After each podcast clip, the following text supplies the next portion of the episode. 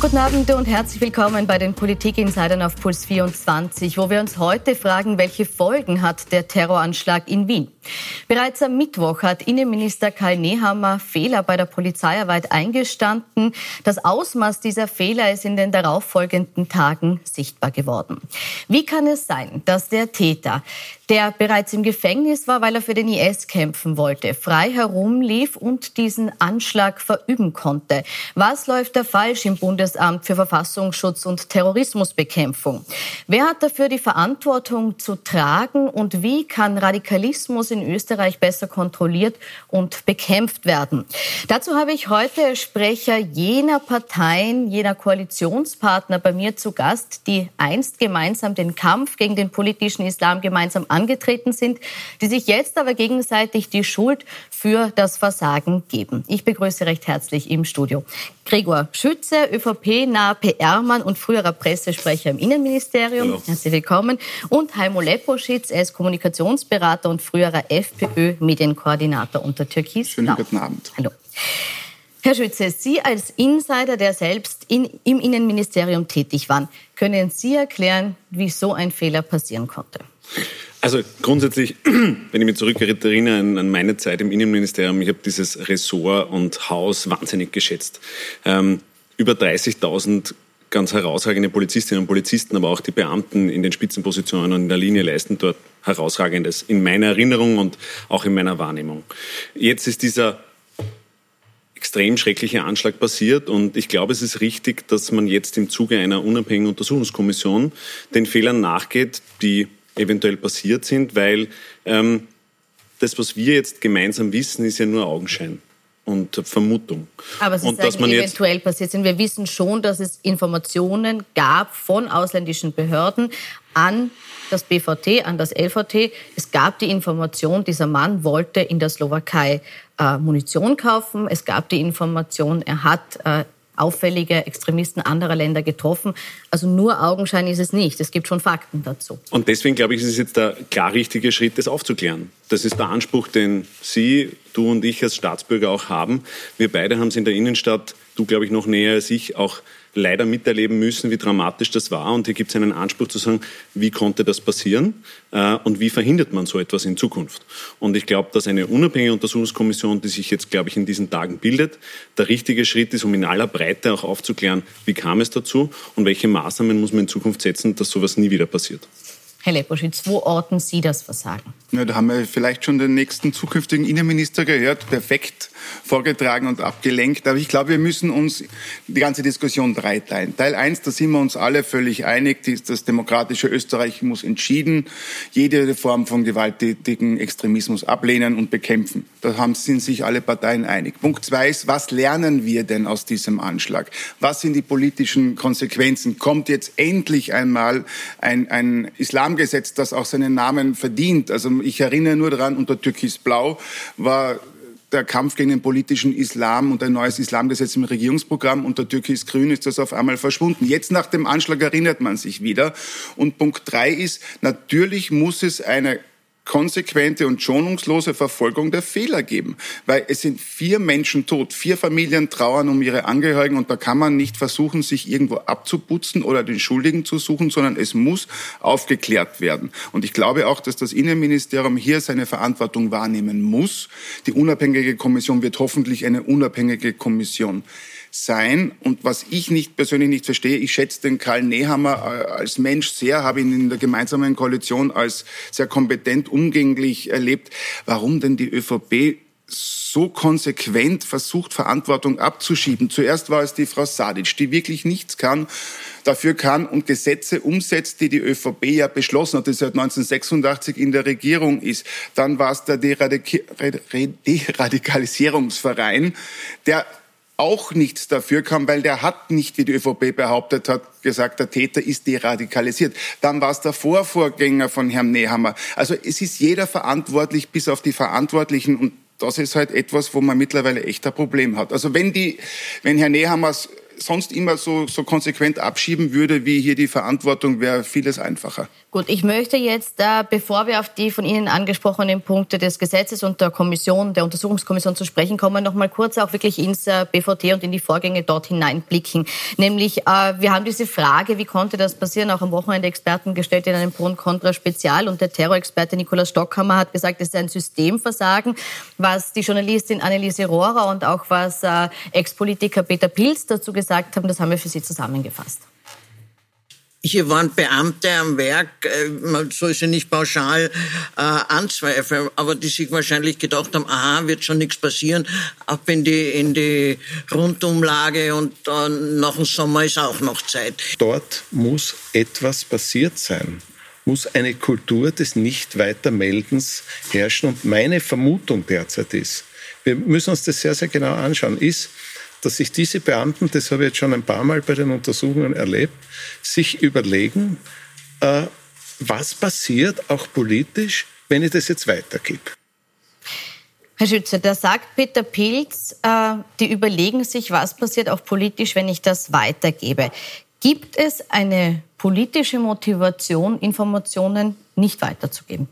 Also ich glaube grundsätzlich, wenn wir uns diesen BVD-Komplex und äh, Dienstkomplex anschauen, da muss man mal ein paar Wahrheiten ähm, ansprechen. Das eine ist, dass der Innenminister, glaube ich, relativ schnell nach Amtsantritt eine äh, Reform des BVD angekündigt hat, weil er gesagt hat, wir müssen das neu aufstellen. Warum musste es man neu aufstellen oder warum ähm, in, der, in der Phase? Und das wird der Heimer jetzt ungern hören, aber an sich, wir erinnern uns an eine unrechtmäßige Hausdurchsuchung, an Polizisten, die in dieses Gebäude, das wir hinter unserem Schirm sind, hineingepoltert sind und die einmal dort massive Unruhe erzeugt haben in der Ära des Herbert Kickl.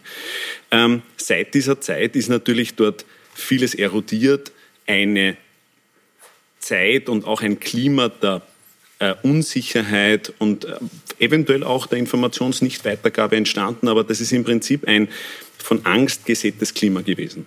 Man hat dann gesagt, Anfang des Jahres, gut, man muss das BVD reformieren und das, glaube ich, ist auch notwendig. Ähm, jetzt, Aber darf ich da ganz kurz unterbrechen? Ja. Weil Sie sagen, angstgesättigtes Klima. Wovor kann ich Angst haben, wenn ich heute melde und sage, Moment, ich habe die Information bekommen, dieser Mann, der frei herumläuft, sollte eigentlich eingesperrt werden, weil wir müssen uns davor fürchten, dass der einen Terroranschlag begeht. Das konkret ist nicht an mir zu beurteilen, aber wenn ich Angst haben muss, dass ich in meiner Behörde arbeite, vielleicht als Mitarbeiter und plötzlich kommt eine, vom, eine unrechtmäßige Ausdurchsuchung auch noch bei der Vordertür Tür rein, dann ist das, glaube ich, nicht das Arbeitsumfeld, in dem wirklich professionell gearbeitet werden kann. Das heißt, per se muss man es neu aufsetzen. Eventuell muss man auch, ähm, wenn man sich in einer größeren Strategie das ansieht, ähm, sich rund um Österreich, sei es in Deutschland, sei es in der Schweiz oder sei es auch bei internationalen Partnern wie den USA oder Großbritannien, anschauen, wie haben denn die dort ihre Staatsschutzdienste aufgesetzt? Ist das System, wie wir es in Österreich haben, wirklich das Nonplusultra? Eventuell nicht und was muss man neu denken, was muss man gesetzlich neu denken, was muss man in der Behördenstruktur neu denken und wie muss man das neu aufsetzen. Und das zudem mit den Erkenntnissen, die eventuell, also die jetzt die ähm, hoffentlich die unabhängige Untersuchungskommission auch zutage bringen wird, glaube ich, lässt klar dann äh, Schritte zu, die, wo man sagt, okay, wir bauen uns einen neuen Verfassungsschutz in diesem Land. Hat Herbert Kickl den Verfassungsschutz in einen Zustand gebracht, wo ein Klima herrscht, in dem man einfach die normale Arbeit nicht mehr tätigen kann? Also das muss man mir jetzt ganz kurz. Also die ÖVP hat seit 20 Jahren den Verfassungsschutz in ihrer Hand. Das war ungefähr davon der Zeitraum, den Herbert Kickl gehabt hat. Dann zu den Razzien. Die Razzia im BVD hat mittlerweile zu Anklagen geführt und wurde von der Staatsanwaltschaft gemacht. Also wenn es zu Anklagen mittlerweile kommt, dürfte dann doch etwas dran sein. Zweitens zu den Verunsicherungen während der Razzien. Es gab ja auch, was der Kollege vergessen hat, wahrscheinlich zu erwähnen, auch 2016 und 2017 schon Razzien im BVD. Das war unter ÖVP-Ministern da ist wahrscheinlich keinerlei Verunsicherung. Dann muss man sagen, wie ist der Herbert Kickl schuld an, an der Nichtweitergabe von Informationen von ausländischen Diensten an Justiz? Und anstatt Wien hat er den Beamten jetzt das Telefon abmontiert, das das E-Mail gesperrt, ein Jahr, ein Jahr nachdem er nicht mehr Minister ist. Dann, welche Reform hat Nehammer gemacht? Er hat eine einzige Reform gemacht, nämlich den Chef des, des BVD Griedling, den auch Kickl massiv kritisiert hat, ausgetauscht gegen einen ehemaligen Mitarbeiter aus zwei ÖVP-Innenministerkabinetten. Also ist die einzige Reform, die passiert. Also alle sind schuld, bis, alle sind verantwortlich, bis auf, die Bis, bis auf der verantwortliche Minister. Das ist doch absurd, das glaubt doch keiner. Das ist doch ein Abputzen. Dann möchte ich anders fragen, wie erklären Sie sich, dass in dieser Behörde dieser schwere Fehler, Sie sagen jetzt augenscheinlich, man weiß es nicht, aber dass dieser für uns nun augenscheinlich schwere Fehler passiert ist. Wie erklären Sie sich das? Das ist nicht erklärbar. Das ist Aufgabe der, der unabhängigen Kommission und der, ich glaube auch der Justiz mittlerweile. Es, es laufen ja auch Anzeigen wegen äh, Amtsmissbrauch es sind einfach Informationen nicht weitergegeben worden. Und was vielleicht viele nicht wissen dazu sehr, es lief gegen den At der Attentäter war bedingt auf freiem Fuß. Ne? Wenn gemeldet worden wäre seitens des Verfassungsschutzes an die Justiz, dass der Waffen und Munition kaufen wollte, er wäre einkassiert worden und wieder hinter Gitter gekommen. Es lief seitens der rot-grünen Stadtregierung in Wien ein Staatsbürgerschaftsaberkennungsverfahren. Das wurde eingestellt, weil es zu wenig Hinweise auf terroristische Tätigkeiten, Betätigungen des Attentäters gab. Wenn das BVD der, der Stadt Wien die notwendigen Informationen geliefert hätte, hätte er seine Staatsbürgerschaft verloren er war Doppelstaatsbürger und wäre nach Mazedonien abgeschoben worden. Also sich einfach hier abzuputzen, die Beamten haben diese Informationen nicht weitergegeben. Und was geklärt werden muss, ist das passiert aus Schlampigkeit, aus Faulheit oder hat man, war man dem Großen auf der Spur und wie es ja auch aussieht, hat man ja mehrere Zellen überwacht. Man hat vor, dem, vor der Information der Slowaken schon ein internationales Islamistentreffen in Wien überwacht nach dem Treffen, der, der, nach dem Munitionskauf die Überwachung dann auch eingestellt. Und das, man fragt sich nur, warum? Warum ist das? Wie kann das passieren? Und jetzt sind vier Menschen tot und man versucht sich abzuputzen. Aber wenn ich da kurz einhaken darf, also ich glaube, das ist, jetzt sind wir leider ein bisschen dort gelandet, wo äh, viele Österreicherinnen und Österreicher sich denken, jetzt spielen die beiden den Ball wieder hin und her. Ja, also das ist äh, nicht, glaube ich, nicht der Eindruck, den wir beide erwecken wollen. Weil, und da zitiere ich jetzt schon den Innenminister, also es gibt einen klaren Schuldigen und das ist der Täter. Und ähm, jeder Österreicherin und Österreicher hat mehr als jetzt denn je den Anspruch, ähm, Informationen darüber zu erhalten, warum konnte das passieren, wie ist das passiert und wie wird so etwas nie wieder passieren.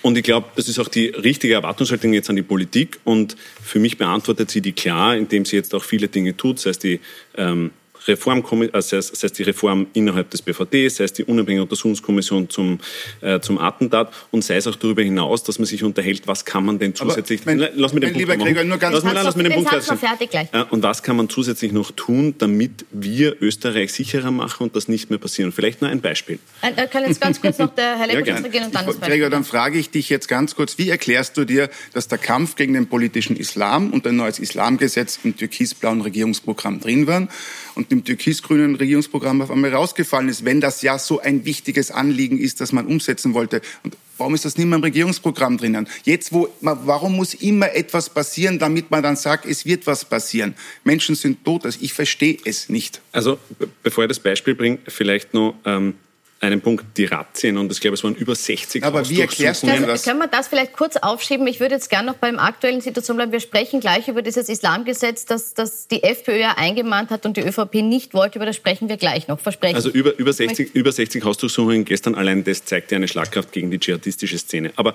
vielleicht nur ein Beispiel, was ich bringen wollte, in, um zu skizzieren, was ein breiterer Maßnahmenkatalog sein könnte, neben Reformen der Behörde und gesetzlichen Anpassungen. Ich habe heute gelesen, äh, in Holland ist es beispielsweise so in der Hand habe, dass wenn Dschihadisten ins Gefängnis kommen, dann werden sie dort separiert, damit sie niemand anderen äh, radikalisieren können. Das heißt, es gibt, glaube ich, in der Bandbreite zwischen, wie beobachten wir die Szene, wie bekämpfen wir die Szene und wie gehen wir mit denen um, die verurteilt in unseren Gefängnissen sitzen, schon vieles noch, was man besser und sicherer machen kann. Und ich glaube, da hat die Regierung jetzt viel vor. Mhm. Jetzt äh, trotzdem noch mal abschließend die Frage, wo orten Sie Fehler, wenn man jetzt diesen Vorgang beobachtet? Sie sagen, das muss die Untersuchungskommission klären. Aber wo orten Sie jetzt die Fehler beim ersten Blick darauf? Weil das ist das, was die Leute interessiert. Das verstehe ich total und das interessiert mich selber auch. Und ich saß letzten Montag auch bis zwei Uhr früh vor dem TV-Gerät, vielleicht wie viele von uns, und habe das fassungslos äh, miterlebt und habe mir gedacht, wie konnte das passieren? Aber ich bin nicht Mitglied der unabhängigen Untersuchungskommission und werde es auch nicht sein. Also Sie wollen es jetzt auch nicht bewerten? Nein, aber ich glaube ich glaub auch, dass die das, weil die ja eine völlig, das ist schon ein Punkt, äh, die werden eine völlig andere Aktenlage zur Kenntnis bekommen, die wir drei wahrscheinlich nicht haben. Die werden sich eingehend mit dem Tathergang befassen und auch mit dem, was in den Wochen und Tagen davor passiert ist. Und dort kann man sich, glaube ich, zu Recht eine Antwort auf genau diese Frage erwarten. Dann möchte ich Ihnen trotzdem eine andere Frage stellen. Sie haben jetzt gesagt, niemand will, dass wir uns jetzt gegenseitig die Schuld zuschieben. Trotzdem passiert das gerade. Gerade heute hat wieder Klubobmann August Wöginger äh, nochmal ausgeholt und, und äh, gegen Innenminister oder den ehemaligen Innenminister Innenminister Herbert Kickl gewettert und äh, ihm quasi den, den schwarzen Peter hier zugeschoben. Warum fährt die ÖVP diese Schiene? Warum jetzt diese massiven Attacken auch gegen Ex-Innenminister Herbert Kickl? Naja, man muss halt leider schon sagen, dass von der Ära Innenminister Herbert Kickl außer zwölf Pferde halt nichts überbleibt. Und ich glaube, die sind mittlerweile auch wieder verkauft. Also, verzeihen, will jetzt nicht ins Zynische abrutschen, aber das war eine, keine gute Zeit für das Innenministerium. Und dass so jemand dann äh, so aggressiv nach dem Tathergang, was ja passiert ist, die Regierung attackiert, dass dann ein Politiker seitens der ÖVP äh, einerseits den Innenminister verteidigt und schon klar auch Fakten aufzeigt, wo denn Fehler passiert sind, halte ich für legitim und notwendig. Das ist halt der politische Diskurs. Insofern. Also ich kann da, ich kann da jemanden sehr vertrauenswürdigen zitieren, der im April 2018, also knapp vor Ende der türkis-blauen Koalition, noch gesagt hat, ich stehe zu 100 Prozent hinter Herbert Kickel, das war August Wöginger, und ich gehe davon aus, dass er damals ja nicht die Unwahrheit gesagt hat. Gut, also Sie sagen, ein neuer Krieg, der da entsponnen ist, äh, der auf den neuen Koalitionspartner zurückzuführen ist, wenn ich so zusammen. Nein, aber da muss man schon sagen, also das ist natürlich, es ist ja Aufgabe der Opposition, hier Fehler aufzuzeigen, zu kritisieren und, und auch zu schauen, wo macht die Regierung etwas richtig und was etwas falsch. Das ist ein demokratisches System. Also wenn wir jetzt anfangen zu kritisieren, dass die Opposition die, die, die Regierung kontrolliert, dann haben wir einen Fehler im demokratischen System. Und die Kritik System. geht aber weiter, weil es heißt ja auch, dass es äh, eben nicht gerechtfertigt war, dass, dass dass Kickl aus Verschlussakten zitiert hat äh, und damit auch die Ermittlungen äh, gefährdet hat. Das ist ja ein Vorwurf, der äh, auch im Raum steht, nachdem Herbert Kickl die Pressekonferenz letzten Mittwoch gegeben hat. Kickl hat das, hat das Papier präsentiert äh, den Brief der slowakischen Behörden, die Information. Ansonsten wäre diese ja nicht an die Öffentlichkeit gekommen. Der Innenminister wäre immer noch der, der große Held und seine Behörde, das Behördenversagen wäre nicht aufgedeckt worden. Die andere Geschichte mit diesen, diesen, diesen Geheimoperationen, äh, das war jetzt keine Verschlussakte, aus der Kickel zitiert hat, sondern das war die Tageszeitung heute, die zwei Stunden vorher genau das Bericht erstattet hat und Kickel hat aus heute zitiert. Also da würde ich jetzt,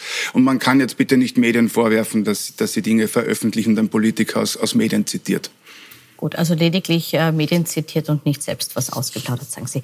Ähm, Herr Schütze, wenn wir jetzt aber nochmal bei dem aktuellen Innenminister Balkal Nehammer bleiben. Es ist so, letzte Woche hat sowohl die FPÖ als auch die SPÖ äh, ihr Misstrauen ausgesprochen, weil sie gesagt haben, ein Minister, in dessen Verantwortung solche Fehler passieren, der ist nicht mehr tragbar. Was rechtfertigt Ihrer Ansicht nach sein Verbleiben im Amt? Also ich glaube, da geht es mir wie vielen vielen Österreicherinnen und Österreichern, dass seit Montag und seit dieser schrecklichen Tat denn je, äh, ehrlich gesagt, ich will nicht pathetisch klingen, aber ich freue mich, dass ich einen Innenminister habe, der klar sagt, was Sache ist, der ähm, eigentlich rund um die Uhr jetzt versucht, hier Aufklärung zu betreiben, der rund um die Uhr auch für eine Information zur Verfügung steht zur Bevölkerung. Ich weiß nicht, wie viele Pressekonferenzen er mittlerweile gegeben hat. Und der klar sagt, was jetzt die nächsten Schritte sind. Und zudem gestern 60 Hausdurchsuchungen in der dschihadistischen Szene. Ich habe jetzt erst im Radio am Herweg gehört, heute Hausdurchsuchungen in der rechtsradikalen Szene. Also die Polizei beweist Schlagkraft, gerade auch in diesen, in diesen Fällen. Und äh, insofern ist ein Misstrauensantrag im Parlament, ähm, also ich kann mich erinnern, in, in, in meiner Zeit in den politischen Kabinetten, wir haben viele erlebt, das äh, ist zwar dann schon ein wenig unangenehm, aber das nimmt man parlamentarisch zur Kenntnis. Mhm. Finden Sie persönlich, dass Karl Nehammer zurücktreten müsste? Ich glaube, man, nach derzeitigem Wissensstand, wenn Nehammer, das die Frage ist, ob Nehammer informiert war über die gesamte Geschichte im Vorfeld oder ob er nicht informiert war. Wenn er nicht informiert war, wäre ich am Anfang der Meinung gewesen, nein, er, er muss nicht zurücktreten, weil das Behördenversagen, er ist zwar dafür verantwortlich, aber prima dafür verantwortlich, dass er in der Behörde dann aufräumt. Also wenn er sich hingestellt hätte, wir, nehmen, wir klären das, wir machen das und sich nicht versucht hätte, sich zuerst auf die schwangere Justizministerin abzuputzen, auf NGOs abzuputzen, auf andere Parteien abzuputzen, hätte ich gesagt, nein, kein Rücktritt, weil das jeder Minister, das kann man Minister nicht vorwerfen, wenn er nicht informiert wird. Gehen wir immer davon aus. Mittlerweile bin ich der Meinung, dass ein Minister, der so wenig Verantwortung übernehmen will, auch keinerlei Verantwortung mehr haben soll. Das, das, das, er zeigt einfach, dass er dem Ganzen nicht wirklich gewachsen ist, was mich enttäuscht, weil ich vorher schon gesagt, ich schätze den Karl Nehammer als, als Person wirklich und ich bin überrascht davon, da hat ihm wahrscheinlich der falsche Spin-Doktor das Falsche eingeredet. Wollen Sie das noch kommentieren? Nein, nein, Gut, nein weil, es richtet, nein weil es hm? richtet sich eh von selber. Ja, also ich glaube, wenn, wenn man sich die Maßnahmen der letzten Tage ansieht, was die Polizei tut und was das Innenministerium tut und wie es für uns Bürgerinnen und Bürger da ist und was es auch an erwartbaren Ergebnissen vorprognostiziert, ähm, dann glaube ich, können wir froh sein, dass wir so einen Innenminister Aber mein lieber Gregor Schütze, warum muss denn immer etwas passieren, damit dann etwas passiert? Warum machen, sind diese Razzien nicht vorher? Warum macht man nicht vorher eine Verschärfung? Warum überwacht man das nicht stärker? Man kann ja nicht einfach vier tote Menschen wegspielen und sagen, jetzt tun wir eh. Das, ich glaube, das, das tut niemand. Das wäre auch, äh, ehrlich gesagt, jetzt nicht. Also, sich jetzt zu brüsten, dass jetzt etwas passiert, nachdem etwas passiert ist, ja, das ist ja selbstverständlich. Aber man muss doch darauf achten, dass nichts passiert, dass man vorher schon aufgestellt ist. Ich möchte die verbleibende Zeit kurz noch darauf nutzen, äh, zu schauen, was jetzt eben passieren muss und was da jetzt auch äh, in die Gänge äh, schon gebracht worden ist. Es soll jetzt eine Untersuchungskommission kommen, die sich dieser Sache annehmen soll, die noch nicht gebildet ist. Herr Leposchitz, ich fange mit Ihnen jetzt an. Wie müsste diese ausgestaltet sein? Damit man von ihr erwarten kann, dass sie ein unabhängiges Urteil und ein zielführendes Urteil. Also ich würde vorschlagen, dass das die Untersuchungskommission von einem Mitglied der Opposition geleitet wird, um auch diese ganzen Vorwürfe von mir aus jemand von der Sozialdemokratie oder von den Neos, also die in diesen, diesen, dieses Hickhack auch nicht eingebunden sind und nicht in, in letzter Zeit auch im Innenministerium Verantwortung getragen haben. Und ich glaube, dass, dass man auf zweiter Ebene eine ein Bündnis gegen den Islamismus schließen müssen, wo sich die Parteien auch zusammensetzen und wir einfach überlegen, wie wir mit zwei Drittel Mehrheit dem radikalen Islam und dem politischen Islam, der einer der größten Bedrohungen unserer freien, gleichberechtigten Gesellschaft ist, entgegentreten können, ohne in einem Überwachungsstaat zu enden. Weil das muss man schon aufpassen, auch weil auch jetzt die gestern gekommen ist, dass die EU-Kommission sämtliche Nachrichtendienste auch für normale Bürger überwachen will und dann Generalschlüssel haben will. Also ich warne wirklich vor Anlassgesetzgebung und Eingriffe in Bürgerrechte und Grundfreiheiten. Kurz noch ein, eine Wortmeldung von Ihnen zu dieser Untersuchungskommission. Welche Kriterien muss die erfüllen und warum dauert so lange auch die zu bilden? Wir wissen jetzt seit letzter Woche, dass die kommen soll. Müsste die jetzt nicht schneller in die Gänge kommen? Ah, ich glaube, man ist in den finalen Zügen. Ähm, und ich bin mir nicht sicher, ob die ähm, also ich verstehe den Gedanken mit, einem Vertreter der Oppositionsparteien. Bin mir gar nicht sicher, ob es eine Politikerin oder ein Politiker sein muss, der so etwas leitet. Also ob es nicht eher eine Expertin oder ein Experte ist aus dem Umfeld Sicherheitspolitik oder öffentliche Verwaltung, die Erfahrung hat, sowohl mit Behördenprozessen als auch mit gesetzlichen Dingen. Fänden Sie es problematisch, wenn das dann eine Person ist, die eine ÖVP-Nähe hat? Weil es jetzt gerade im Sicherheitsbereich sind natürlich viele aus dem aus der Ära des Innenministeriums, die, das jetzt lange ÖVP besetzt war. Finden Sie, es muss da eine politische Distanz zur ÖVP geben? Ich glaube, grundsätzlich für die gesamte Kommission gilt eine, ein, ein maximal transparentes Vorgehen in dem, was sie untersucht äh, und in den Empfehlungen, die sie ausspricht, dann kann man auch ähm, eine vermeintliche Nähe zu einer der Regierungsparteien oder Oppositionsparteien oder was auch immer dann, glaube ich, negieren. Das ist dann weniger wichtig. Ich möchte noch mal auf diesen von Ihnen ursprünglich gemeinsam geführten Kampf gegen den politischen Islam zu sprechen kommen. Es war so, es gab unter Türkis-Blau äh, eine gemeinsame Absichtserklärung, äh, radikale Moscheen zu schließen, ein Vorhaben, das nicht gelungen ist bis jetzt. Und darauf haben wir auch die Integrationsministerin Susanne Raab gestern in Milborn angesprochen angesprochen. Das hat sie darauf gesagt. Ja, was man vielleicht nicht so weiß, weil es einfach sozusagen sich schon lange zieht, ist, dass diese Verfahren noch anhängig sind. Also tatsächlich äh, wurde per Bescheid diese Kultusgemeinde aufgelöst und äh, in deren Dachverband sozusagen mehrere Moscheen sind, Moscheen sind. Gegen diesen Bescheid wurde berufen. Das Landesverwaltungsgericht hat gesagt, ähm, wir schauen uns das an und währenddessen sozusagen sind die Einrichtungen wieder geöffnet. Mhm. Dann ist es weitergegangen. Äh, der Bund hat die Revision gewonnen und das liegt jetzt sozusagen wieder in der ersten Instanz. Das heißt, wir seit zweieinhalb sehen, Jahren eigentlich fast. Ja, so. wir werden sehen, wie die Gerichte äh, entscheiden. Herr Schütze, es ist also offenbar gar nicht so leicht, hier dann rechtlich auch durchzukommen. Ist das jetzt erneut wieder nur ein Lippenbekenntnis, wenn es heißt, wir schließen die zwei betroffenen radikalen Moscheen, weil es eben de facto eigentlich nicht möglich ist? Äh, nein, das glaube ich nicht. Aber ähm, einerseits die, ähm, die Moscheenschließungen vor drei Tagen oder vier Tagen mittlerweile und ähm, die ja davon entkoppelten und unabhängigen Hausdurchsuchungen in der, dschihadistischen Szene gestern ähm, zeigen ja, dass man dagegen vorgehen will. die Frage, die, man, die Frage ist, kann man? Die Frage, die man sich schon stellen muss, wie schafft man eine vernünftige verfassungsrechtliche Brücke zwischen dem hohen Gut der Religionsfreiheit, und ich glaube, um das ist die Integrationsministerin immer bemüht, das auch dementsprechend auch zu schützen, weil als Grundrecht ist das schon etwas Elementares, äh, und aber einem wirksamen Vorgehen ähm, dagegen. Und wenn sich solche Verfahrensdauer dann so lange ziehen, weil ein Wiener Verwaltungsgericht dann offenbar zu lang braucht, dann kann man sich natürlich die Frage stellen, wie unterstützt man das eventuell gesetzlich durch Möglichkeiten, dass man das beschleunigt. Mhm. Ähm, denken Sie, dass es möglich ist, hier gegen die Moscheen und damit auch gegen äh, Radikalisierungen also, vorzugehen oder verdrängt man damit auch das Problem? Also mit der derzeitigen Gesetzeslage, dem, dem 2015 beschlossenen Islamgesetz, ist es nicht möglich, Moscheen auf Dauer zu schließen, weil es einfach die, das sind Vereine, die, die werden aufgelöst, gründen sich neu und 48 Stunden später ist die Moschee wieder offen. Das ist ja auch jetzt bei einer Moschee schon wieder passiert, die, die europaweit medial äh, mega beachtet geschlossen wurde. Die ist jetzt mittlerweile wieder offen, weil es einfach die rechtliche Handhabe völlig, völlig fehlt. Und äh, da muss man einschließen, es, es, es gab ja ein fixfertiges Paket unter Türkis Blau, das, das wurde immer wieder verzögert, wäre aber eigentlich für 2020 Ende 2019 oder 2020 geplant gewesen.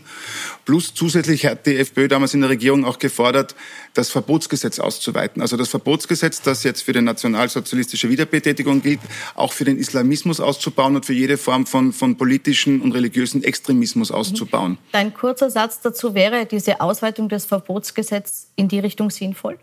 Ich glaube, also da kenne ich die, die, den Vorschlag ehrlicherweise zu wenig im Detail, um das zu beantworten, aber ich glaube, jede Maßnahme, die es uns erlaubt, wirksamer dagegen vorzugehen und solche Umstände, die du beschreibst, nicht entstehen zu lassen, halte ich grundsätzlich für diskussionswürdig. Dann möchte ich noch einen Kritikpunkt ansprechen, den Peter Pilz gestern vorgebracht hat. Und zwar sagt er, dass es für potenzielle Terroristen immer noch recht einfach ist, an Waffen ranzukommen. Deshalb, weil man über äh, beispielsweise die Beschäftigung in einem Sicherheitsdienst recht leicht äh, an einen Waffenpass rankommt. Und Pilz kritisiert eben, dass es keinen Datenbankabgleich zwischen diesen Waffenpassbesitzern und politischen Extremisten Extremisten gibt, äh, polizeibekannten Extremisten gibt. Da möchte ich auch noch mal kurz den Zuspieler dazu zeigen. Das Innenministerium weigert sich bis heute, ich habe es jahrelang aufgefordert, Waffenpassbesitzer mit der Extremismuskartei abzugleichen. Die machen das nicht. Herr Schütze, warum machen die das nicht? Also erstens einmal den Herrn Pilz zu kommentieren oder zu bewerten, habe ich immer vermieden, weil ich jetzt man nie, nein, weil man, weil man auch nie wirklich weiß, ob das jetzt alles stimmt. Ja? Grundsätzlich glaube ich, ähm, und jetzt schließt man eigentlich den Kreis zu Beginn und das halte ich aber für gut.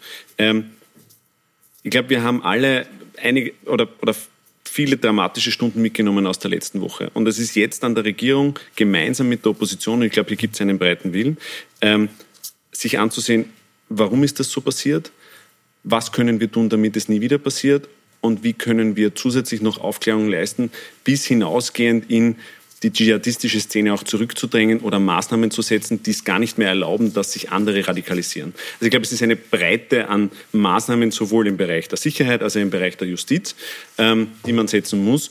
Und ich für meinen Teil habe eigentlich ein vollstes Vertrauen in die Regierung, dass sie das tun wird. Mhm. Sie haben jetzt vorher gesagt, man muss aufpassen, dass man die Freiheitsrechte hier nicht zu sehr beschneidet. So ein Datenbankabgleich wie hier abgesprochen, äh, angesprochen, wäre das was, wo Sie sagen, ja, das Da schließe ich mich dem Kollegen Schütze an. Wenn das Peter Bild sagt, heißt das noch lange nicht, dass das so sein muss. Das hat man oft genug in der Geschichte erlebt. Dass, dass man natürlich hier auch äh, offensiver untersuchen muss, ist klar. Ich würde nur sehr, sehr warnen, jetzt dieses Beispiel zu nehmen, um die Waffengesetze zu verschärfen, weil ich glaube nicht, dass der Attentäter seine Kalaschnikow auch mit schärferen Waffengesetzen Gesetzen verhindert hätte, dass der die bekommt, weil das ist eine illegale Waffe. Ein Aber geht es ja nur um einen Datenabgleich? Nur zu schauen, hat hier jemand, wenn, der auffällig ist? Wenn dem ist, so ist und was der Herr Pilz behauptet, dann kann man das sicher überlegen. Also das ist jetzt keine, keine, keine große Geschichte, dass man eine Vernetzung von Daten macht, aber äh, beim Pilz bin ich immer sehr vorsichtig, dass man natürlich, und äh, das ist gleich, Peter Pilz ist gleich wie die Ankündigung der ÖVP, es klingt immer sehr schön, aber meistens ist da nichts dahinter und es kommt dann an nichts. Und äh, man muss jetzt Nägel mit Köpfen machen und man soll sich auch nicht nur schön mit der mit der Opposition sprechen, sondern man soll sich zusammensetzen und diese Gesetze verschärfen. Es gibt die Möglichkeit einer Zweidrittelmehrheit und man soll das jetzt endlich auch mal tun. Nicht immer nur reden, sondern tun. Man hört seit 2011 ist, ist Sebastian Kurz Integrationsstaatssekretär. Seitdem hört man, man braucht schärfere Gesetze, man muss die Grenzen schließen. Man soll es nur endlich tun. Man muss es tun. Aktuell wird über genau solche Gesetze verhandelt. Äh, mhm. Mit welchen Verschärfungen rechnen Sie jetzt auch angesichts dessen, dass der aktuelle Koalitionspartner nicht FPÖ, sondern die Grünen sind? Ja, aber also ähm, wahrscheinlich wäre politisch mit der FPÖ im sicherheitspolizeilichen Bereich mehr gegangen wie mit den Grünen. Das liegt in der Natur der Parteien. Aber dennoch, ähm, die, diese Schockwelle aus dem Attentat, die halt schon nach und die lässt, glaube ich, Raum zu, um in den richtigen Bereichen auch die notwendigen Verschärfungen zu treffen, damit, und das ist ja das Interesse von uns allen, so etwas nie wieder vorkommt. Ich bedanke mich bei Ihnen beiden für die Einschätzung. Danke für die Diskussion. Ihnen wünsche ich noch einen schönen Abend auf Puls 24.